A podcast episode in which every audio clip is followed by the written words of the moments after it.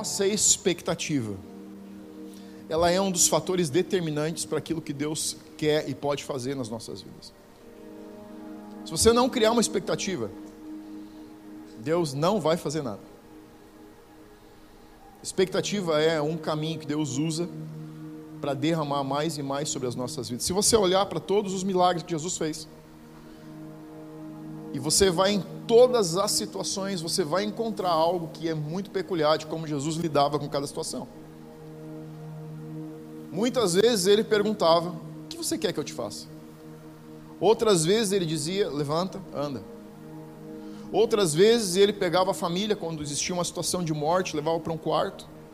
Você vai perceber que em todas as situações existe algo que está sempre desenhado, que é a interação de quem precisava da ação divina, porque Deus estava chamando a expectativa da pessoa para criar um gap onde ele pudesse fazer algo.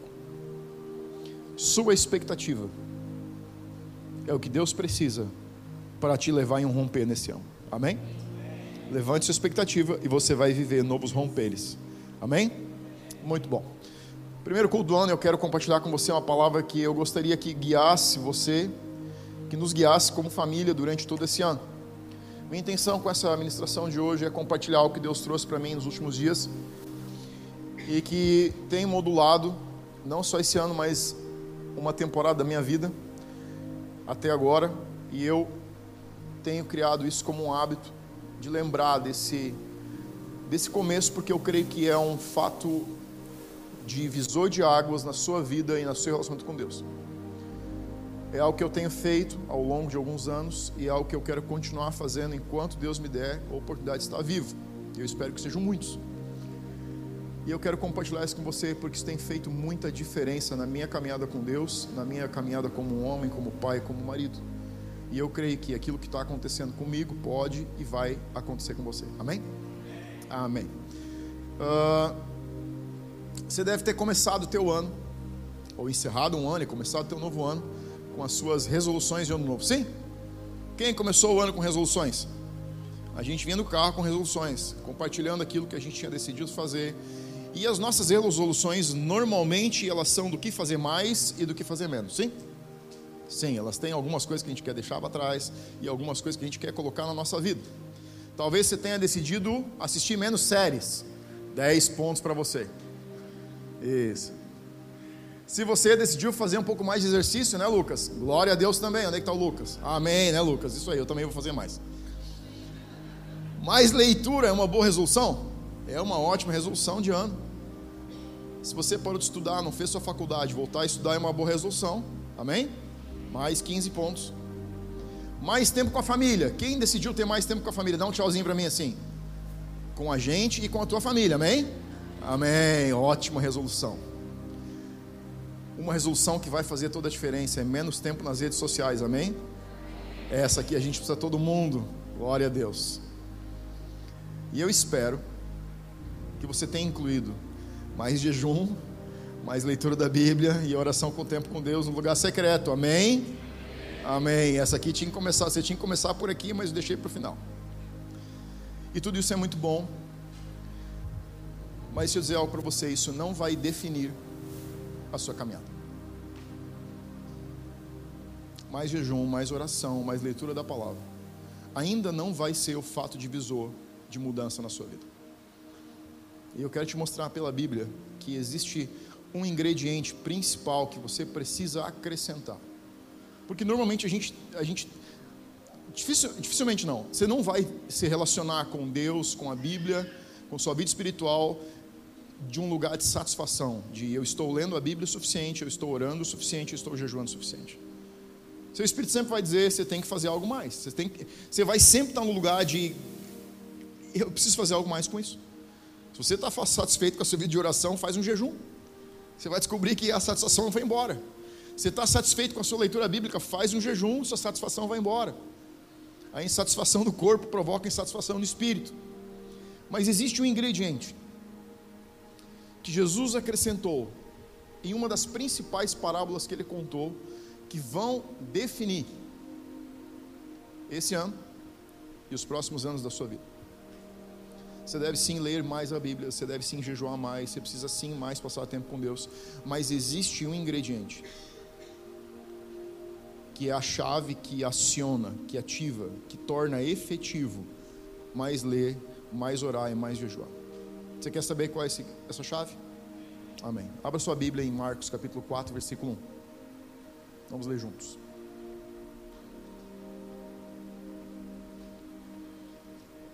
Você já ouviu muitas vezes essa parábola, mas a gente vai começar por ela.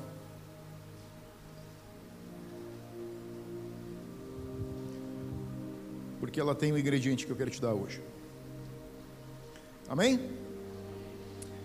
A parábola do semeador voltou Jesus a ensinar a beira-mar. Jesus não ensinava somente a beira-mar, tá? Ele ensinava nas sinagogas, ele ensinava nas casas, ele ensinava nas ruas, mas nesse momento ele volta para beira-mar para ensinar e diz que ele reuniu uma numerosa multidão, de modo que entrou num barco onde se assentou, afastando-se da praia, e todo o povo estava na beira da praia. Assim, lhes ensinava muitas coisas por parábolas, histórias, no decorrer do seu doutrinamento. E aí ele começa dizendo: Eis que o semeador saiu a semear. E ao semear, uma parte caiu à beira do caminho, e vieram aves e a comer. Outra caiu em solo rochoso, onde a terra era pouca, e logo nasceu, visto não ser profunda a terra. Saindo, porém, o sol queimou, e porque não tinha raiz, o problema não era a semente, o problema não era a terra, o problema é que não deu para colocar a raiz, secou. Outra caiu no meio de espinhos, os espinhos cresceram e sufocaram, e não deu fruto. Outra, enfim, caiu em boa terra e deu fruto que vingou e cresceu, produzindo a 30, 60 e a 100 por um. E agora escuta o que diz aqui: e acrescentou. No final da parábola, ele já contou a história e acrescentou: quem tem ouvidos para ouvir, ouça. Continua, versículo 10. A explicação da parábola, eu não vou ler toda a explicação, você pode depois ler em casa. Essa parábola está, acho que nos quatro livros, se não me engano, os quatro primeiros: Mateus, Marcos, Lucas e João. Quando Jesus ficou só, os que estavam junto dele com os doze, a multidão foi embora, algumas pessoas ficaram, e interrogaram a respeito das parábolas, e ele respondeu: A vós outros é dado de conhecer os mistérios do reino, mas aos de fora, tudo se ensina por meio de parábolas, para que vendo, vejam e não percebam, para que ouvindo, ouçam e não entendam para que não venham a converter-se e haja perdão para eles. Olha o versículo 20 agora. Os que foram semeados em boa terra são aqueles que ouvem a palavra e a recebem, frutificando a 30, 60 e 100 por um. Cada início de ano, cada ano novo, traz impressões peculiares. Todo início de ano é diferente. O início de ano não é igual ao outro. E todo início de ano você tem dois tipos de sentimentos. Um sentimento que é de conclusão, uma etapa que se encerra, frustrações que a gente deixa para trás, situações que você não conseguiu concluir como gostaria, relacionamentos que você perdeu pelo caminho coisas inacabadas, coisas acabadas, sucessos que você celebrou, tudo isso com um ar de conclusão, de encerramento. Você já percebeu que às vezes você encerra o ano com saudade? Às vezes você encerra com tristeza. Às vezes é um misto de tudo isso, situações que você está dizendo, ah, eu queria ter tido mais disso, queria ter tido menos disso. E o início de ano carrega sempre a expectativa de renovação. Você sente no seu espírito que um ciclo fechou, sim ou não? Já percebeu como isso não é só calendário, isso não é só férias, é um ciclo. Você sente no teu espírito, dentro da tua alma, você sente que algo mudou, que tem uma estação sendo ficando para trás e uma estação nova que está começando. Por mais que você tenha concluído muitas vezes em uma temporada de baixa, você entra em um ano e parece que tem um nível de renovo, um nível de expectativa. Cara, vai ter algo novo, vai ter algo bom. Isso são situações peculiares e são diferentes a cada ano. Você vai ter situações emocionais diferentes a cada ano. Você vai ter questões financeiras diferentes todos os anos. Você vai ter questões com relacionamentos diferentes todos os anos. E todo início de ano você começa da mesma maneira. E nós somos movidos por histórias. O homem é movido, o homem, quando eu digo homem, é a natureza humana se conecta pelas histórias. Sim ou não? Se você chegou mais cedo, se você ficar um pouco mais, você vai contar histórias. E você vai ouvir histórias, sim ou não? Sim, você quer saber, e aí, como foi teu final de ano? O que você está dizendo? Me conta uma história, algo que aconteceu com você. E aí, você viajou? O que você está dizendo? Me conta a história das tuas férias, da tua viagem. Me conta, como foi? E quando uma pessoa conta uma história, normalmente, se você tem cinco, seis pessoas, alguém vai dizer: Não, mas que, deixa eu te contar o que aconteceu comigo. O que está contando? Histórias. Histórias conectam pessoas. Histórias criam é, interação. Histórias alicerçam relacionamentos. Jesus usava as histórias para expressar verdades do reino e esconder verdades do reino. Às vezes a gente conta histórias porque não quer falar certas coisas. Às vezes nós escondemos verdades nas histórias.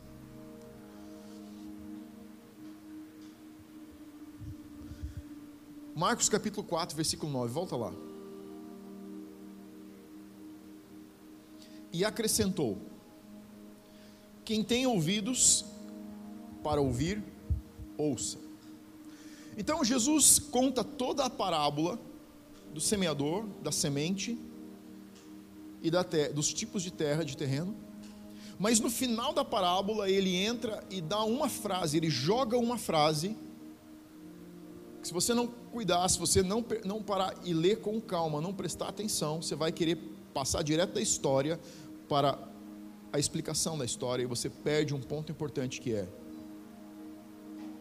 acrescentando Jesus disse: Se você tiver ouvidos, Ouça.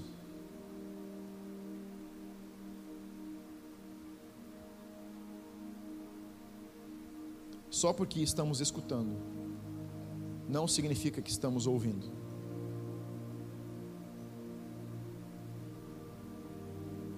Só porque estamos escutando, não significa que estamos ouvindo.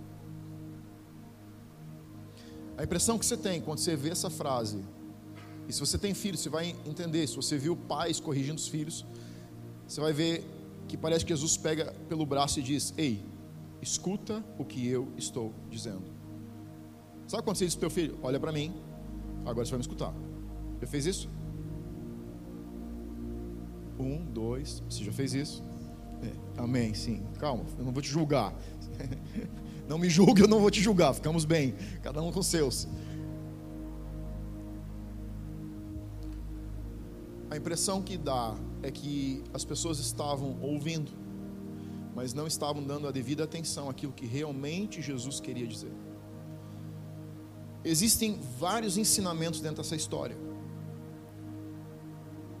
Ela contém muitas verdades, mas ela contém uma verdade que normalmente nós passamos batido por cima e não prestamos atenção.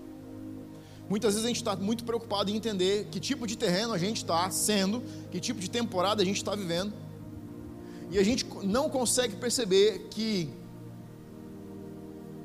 e pensando como que a gente se transforma de um terreno espinhoso em um terreno, uma terra boa, ou de um terreno pedregoso em uma terra boa, ou de uma terra dura em uma terra boa, e não percebe que a própria parábola em si contém o segredo de como você transforma o seu coração porque existe um propósito no ensinamento do, da parábola do semeador. Dizer que existe um tipo de terreno que vai dar resultado com a semente que recebe e que existem três tipos de terreno que vão perder a semente. Essa parábola não é um tom de acusação. Essa parábola é um chamado de: ei, preste atenção, em como você transforma o seu coração em um tipo de terreno que não importa o volume de semente que recebe, se é uma, se é duas, se é dez, se é mil, ele vai produzir resultado, porque o objetivo principal não é quanta semente você recebe, é quanto resultado você produz com aquilo que você recebe.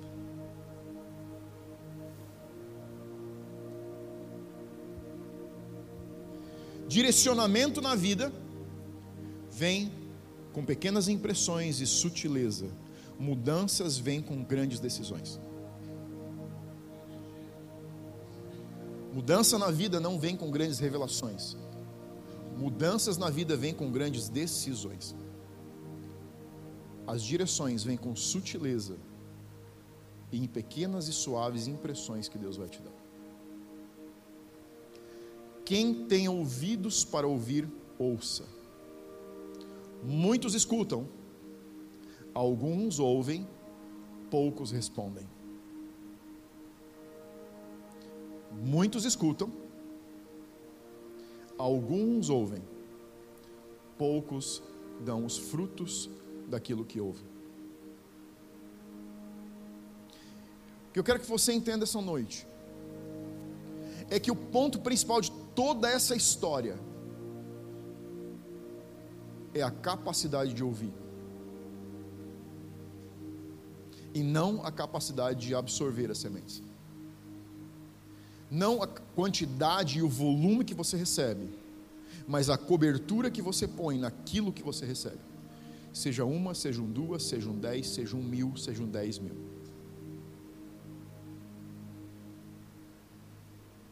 Volta ao versículo 11.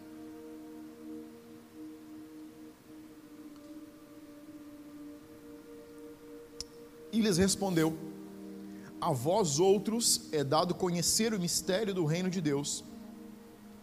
Ele disse os mistérios ou ele disse o mistério? O mistério.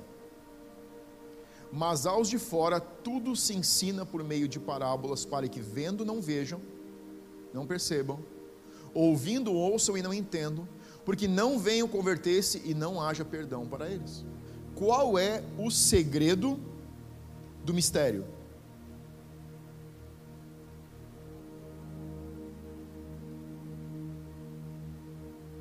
Ter ouvidos e ouvir. Pastor, o que significa ter ouvidos e ouvir?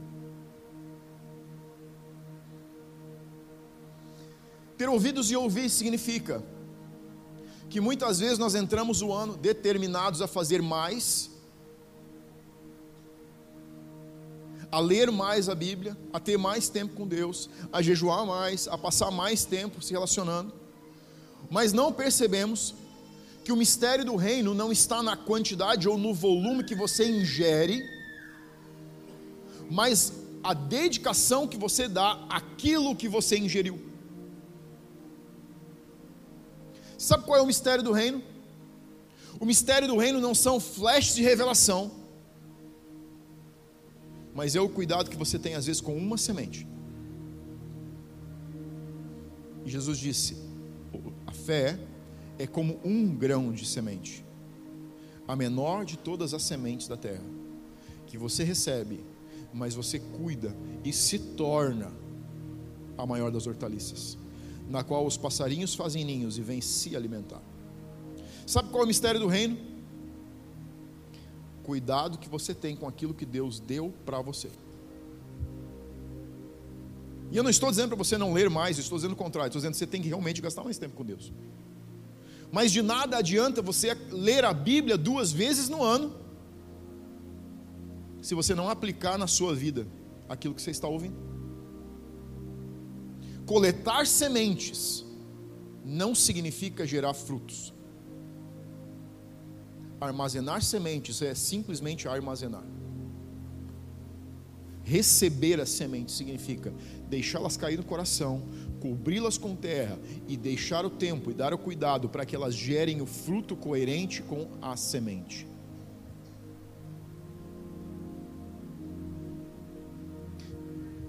Somos uma geração bombardeada por informações.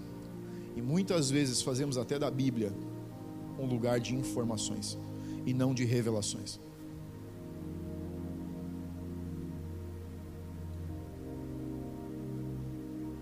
O que eu quero fazer você entender essa noite é que a vida cristã é muito mais de apenas você ler a Bíblia. A verdadeira vida cristã é muito mais que você simplesmente vir a cultos. A vida cristã é muito mais que você simplesmente participar de um grupo de discipulado. A verdadeira vida cristã é o desenvolvimento da habilidade do cultivo dia a dia daquilo que você já recebeu. O tempo de cristianismo que você tem não importa. O nível ou o número de palavras proféticas que você recebe não importa. O zelo com aquilo que você recebeu, nem que seja um, é que realmente importa. Somos a geração do mais. Queremos mais, a gente quer mais de Deus, a gente quer mais ouvir Deus mais, a gente quer se aproximar de Deus mais. A gente quer encontrar mais coisas na Bíblia como nunca encontrou, a gente quer ter mais tempo, a gente quer mais relacionamento, a gente quer mais dinheiro, a gente quer mais comodidade, a gente quer tudo mais. Mas dedicação, normalmente nós queremos menos. Porque é a parte que nos custa. Porque é a parte que nós temos que entregar. O que Jesus estava tentando dizer para os discípulos nessa história, nessa frase, é que a palavra de Deus deve ser luz para o caminho e não um relâmpago na noite. Você sabe qual a diferença entre uma lanterna e um relâmpago? O que ilumina mais uma noite? Qual é o que contém mais potência de iluminação? Uma lanterna ou um relâmpago? O relâmpago, concorda comigo? Quando ele pega, você vê, fica dia mas é uma fração de segundos e volta a ser noite. Muitas vezes nós estamos fazendo a nossa caminhada com Deus, experiências com relâmpagos, e deveriam ser luzes e lanternas. O que eu estou querendo te dizer é que revelações são coisas muito importantes desde que você faça a aplicação na sua vida e viva a partir da revelação e transforme um lampejo, um flash, em um estilo de vida.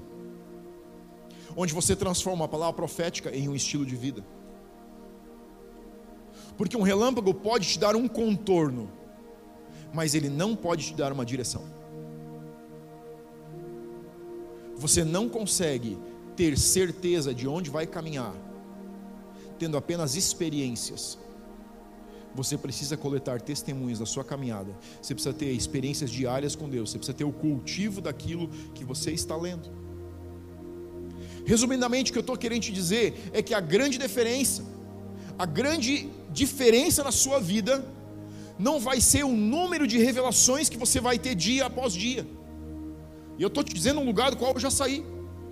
De ficar decepcionado por ler a Bíblia um dia e não ter uma revelação nova dizer: Deus, será que eu estou ficando surdo? O que está acontecendo? Você não está falando comigo? Ontem eu tive uma revelação, mas hoje eu não estou tendo. E se você não cuidar, você entra num estilo de vida onde você quer todos os dias uma revelação nova, mas está perdendo todas as revelações de ontem, anteontem, da semana passada. Você sabe o que é vida devocional? Vida devocional não é o número de vezes que você lê a Bíblia. Vida devocional é o número de vezes que você aplica na sua vida a Bíblia que você leu. Porque o nome é devoção. Devoção é entrega. Entrega do que? É a sua entrega para aquilo que Deus já te entregou.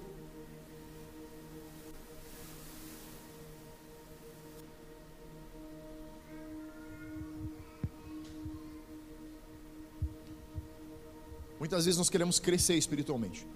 Queremos amadurecer espiritualmente. Mas não queremos amadurecer na nossa entrega, na nossa dedicação, na nossa aplicação, no nosso zelo com aquilo que Deus já nos entregou. A gente vai de dom em dom, a gente vai de revelação em revelação, a gente vai de palavra em palavra, mas é mais surdo que uma porta porque apenas recebe e deixa cair, e não deixa entrar no nosso coração.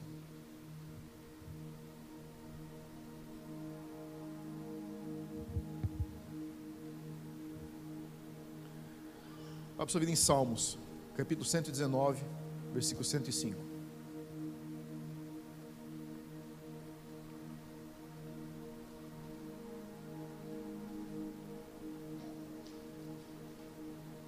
Salmo 119, versículo 105. Você está me entendendo? Amém? Está fazendo sentido? Amém. Olha o que diz aqui: Lâmpada para os meus pés é a tua palavra, e luz para os meus caminhos.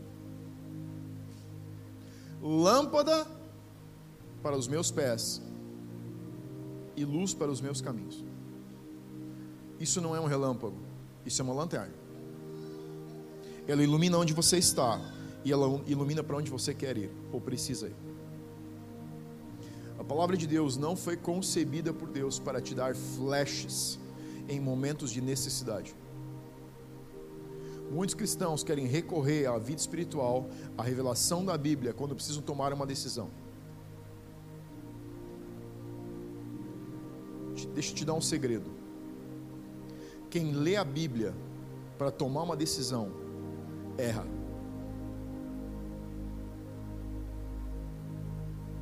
Quem lê a Bíblia para tomar uma decisão, está procurando a resposta errada. Se você traçar uma rota em um lampejo de um raio, você vai cair.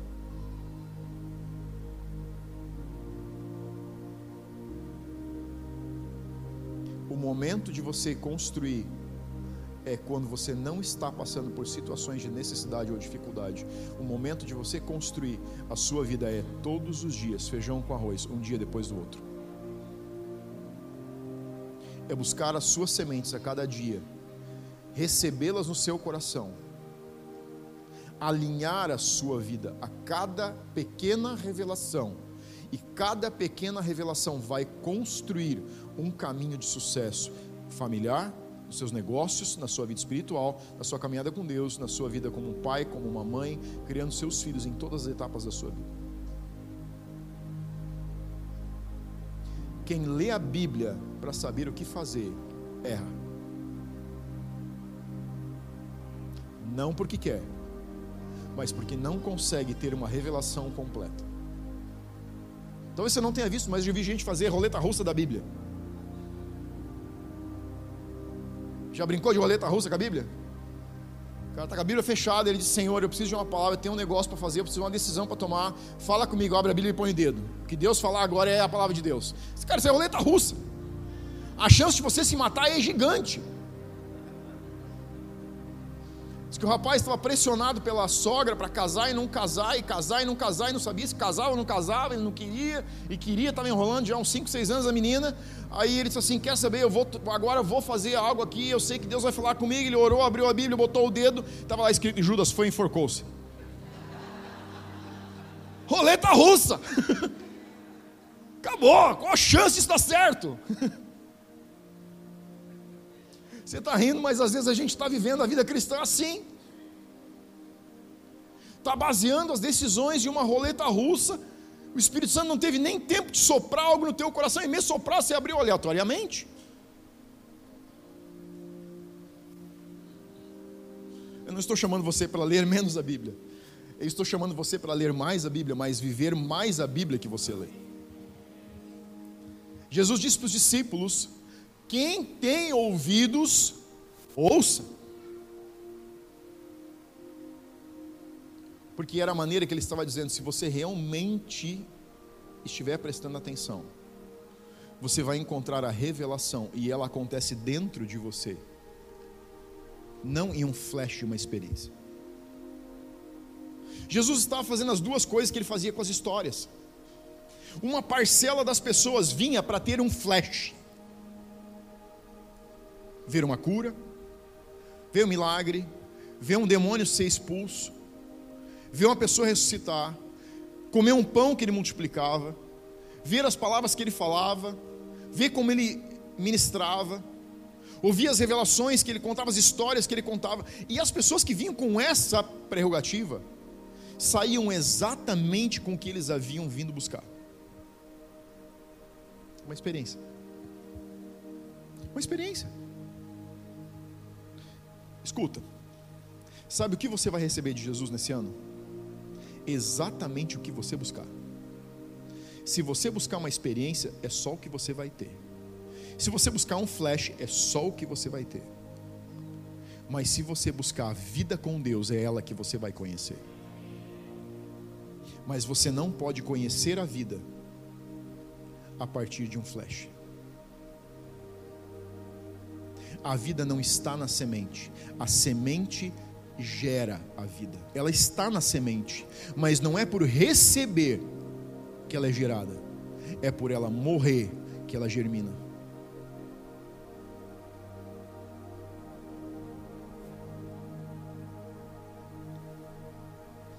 Os que foram semeados em boa terra são aqueles que ouvem a palavra e a recebem, frutificando a 30, a 60 e a 100 por um.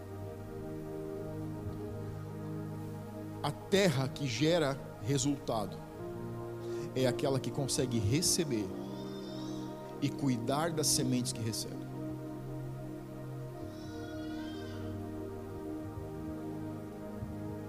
Se você lê a Bíblia, isso é muito bom.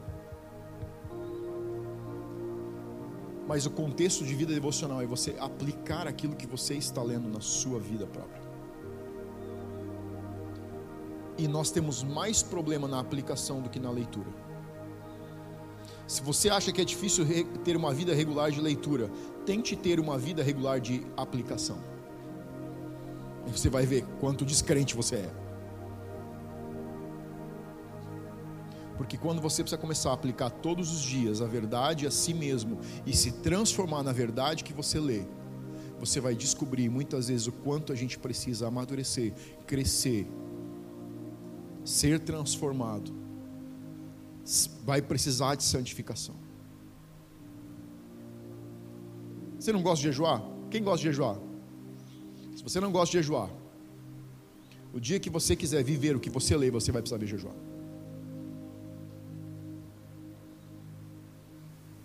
O dia que você quiser viver o que você lê, você vai precisar jejuar. Vai por mim.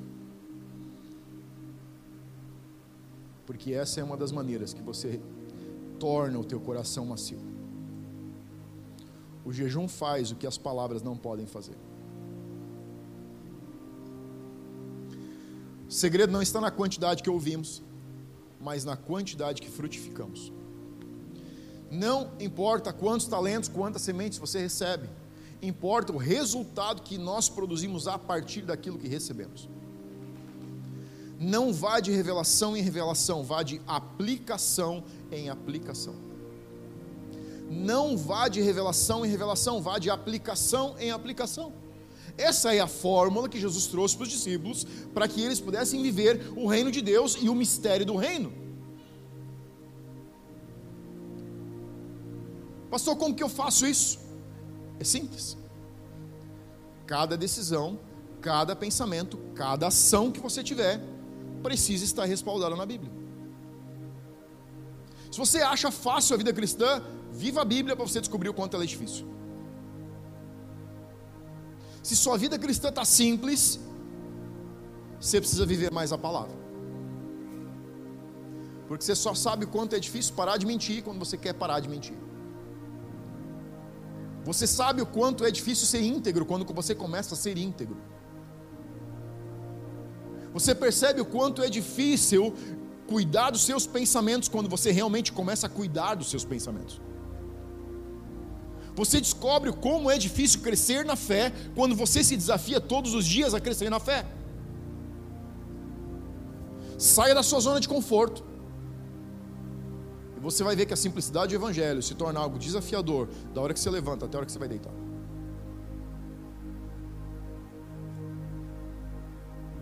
Você quer ter uma boa vida devocional em 2023? Viva todos os dias aquilo que você lê.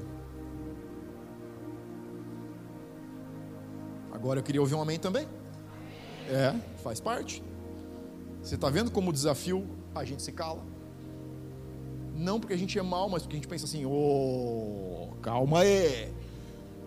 Eu vou tentar. Né? Eu tentar é a compensação. Não é de tentativa, é de comprometimento que a vida cristã acontece. Quem tenta está usando a desculpa para não fazer. Esse ano vai ser um ano de muito romper. Para uma igreja que aprende a viver a palavra, viver aquilo e praticar aquilo que lê. Luz para o caminho e lâmpada para os pés significa a Bíblia iluminando cada decisão, cada passo e cada projeto que você estabelece.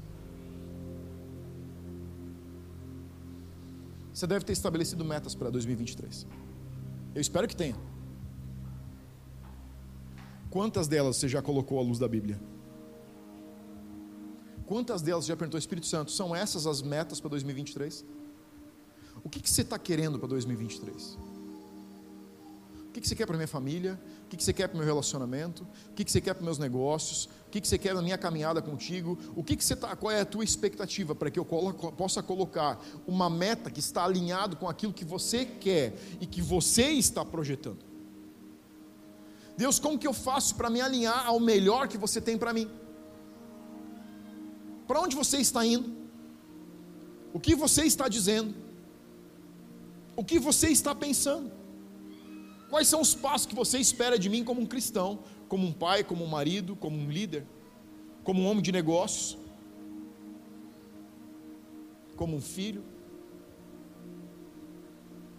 Quais são as decisões que você quer que eu tome? A decisão que você toma longe da palavra é um flash de relâmpago e ela vai dar errado. Vai por mim.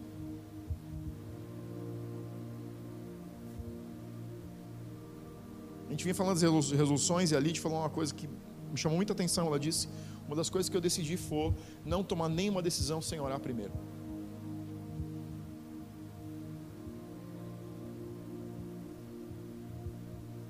E se nós tomássemos todas apenas decisões depois de orar primeiro?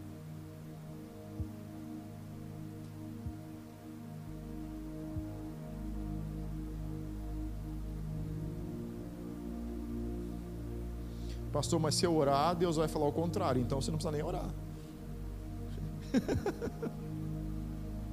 As vezes que nós não oramos, geralmente são as vezes que nós já sabemos que vai dar com os burros na água. mas queremos teimar um pouco.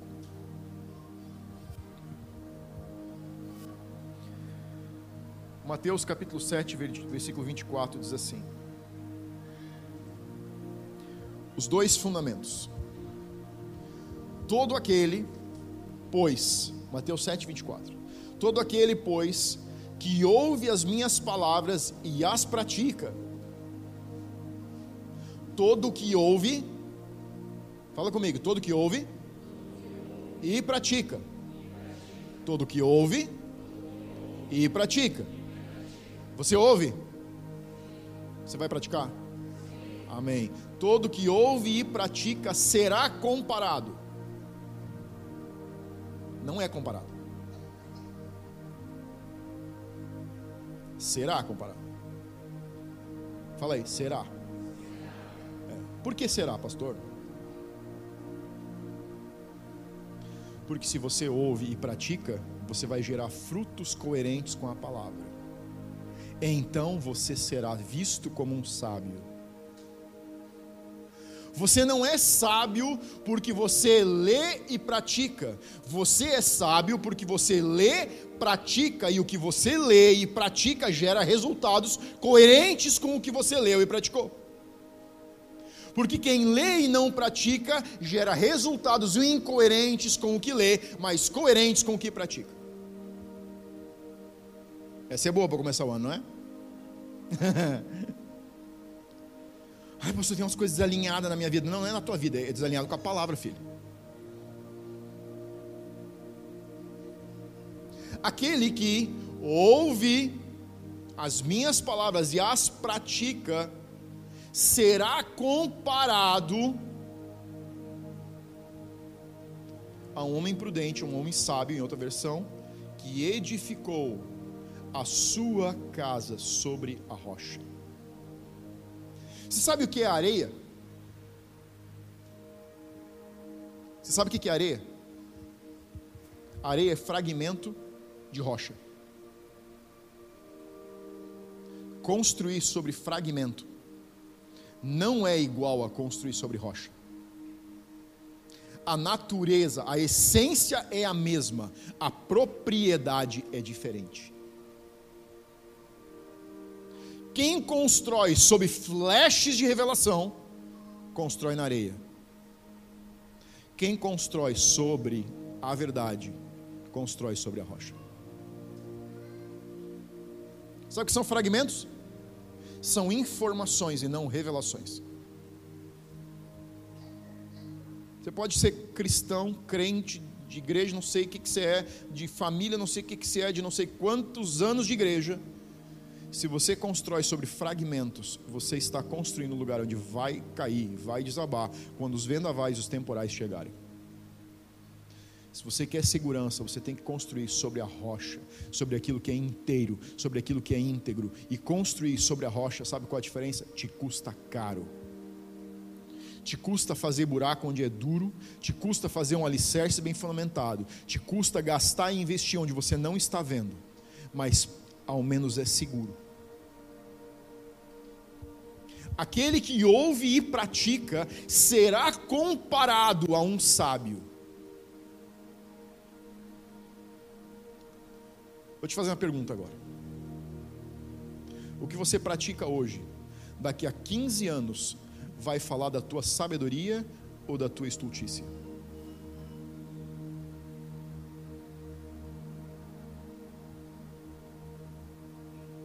Boa pergunta, pastor. Boa pergunta.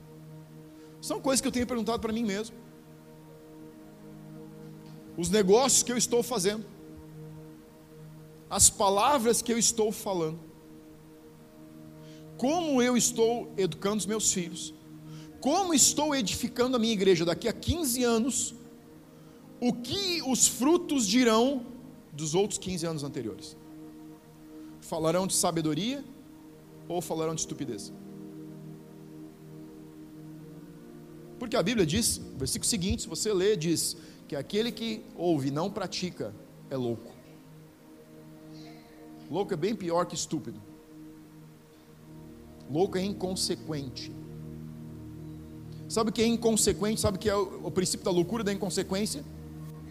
É fazer sem pensar na consequência a médio e longo prazo, o resultado. É como se você fizesse qualquer negócio sem querer saber se vai dar lucro ou prejuízo. Cara, só quero fazer esse negócio. O negócio é fazer. Você guia teus negócios assim? Você não faz um negócio sem pensar na consequência. O empresário não faz, pelo menos. Você pensa, vai me dar dinheiro, isso vai me dar prejuízo, isso aqui tem risco, isso aqui é seguro, aqui vai multiplicar meu capital, onde que multiplica mais, sim ou não? Você está procurando o melhor lugar, o melhor investimento. Você não vai lá no banco para o gerente e diz assim, eu estou com aqui um milhão de reais, é, faz uma aplicação aí para mim. Tá, mas quanto que você quer? Você quer, você quer fazer arrojado? Você quer fazer seguro? Ah, não quero nem saber, o que você fizer para mim tá bom. É assim?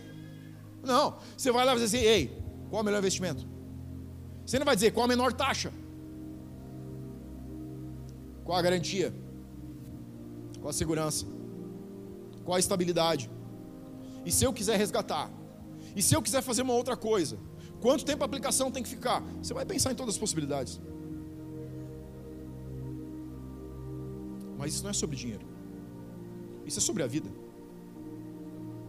Isso é sobre as suas palavras. Isso é sobre os seus pensamentos. Isso é sobre os seus projetos. Isso é sobre a sua vida com Deus, dia a dia, caminhada por caminhada, devocional por devocional, em 2023.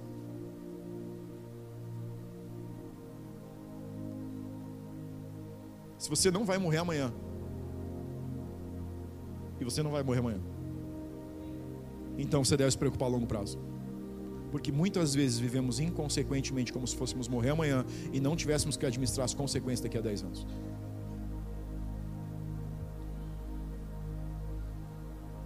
A Bíblia diz: não andes ansioso pelo dia de amanhã. Não disse não pense no dia de amanhã. A Bíblia diz para você não ficar perturbado por causa do dia amanhã. Não diz para você não projetar o seu amanhã. Ela diz para você não andar perdendo a paz hoje pelo que você não sabe se vai vir, mas não diz que você não deve se preparar para o que possa vir. Às vezes se aplica muito radicalmente uma coisa que a Bíblia nem está dizendo. Sabe qual é o segredo de uma vida devocional, uma vida com Deus? é o zelo com que você administra uma revelação que Deus te deu. E não o número de sementes que você carrega nos seus bolsos. Porque a semente que não cai na terra, você recebeu ela desnecessariamente. Durante muitos anos da minha vida, a minha preocupação era o número de sementes. Mas eu tenho aprendido que a preocupação principal precisa estar em resultado daquelas que eu recebi.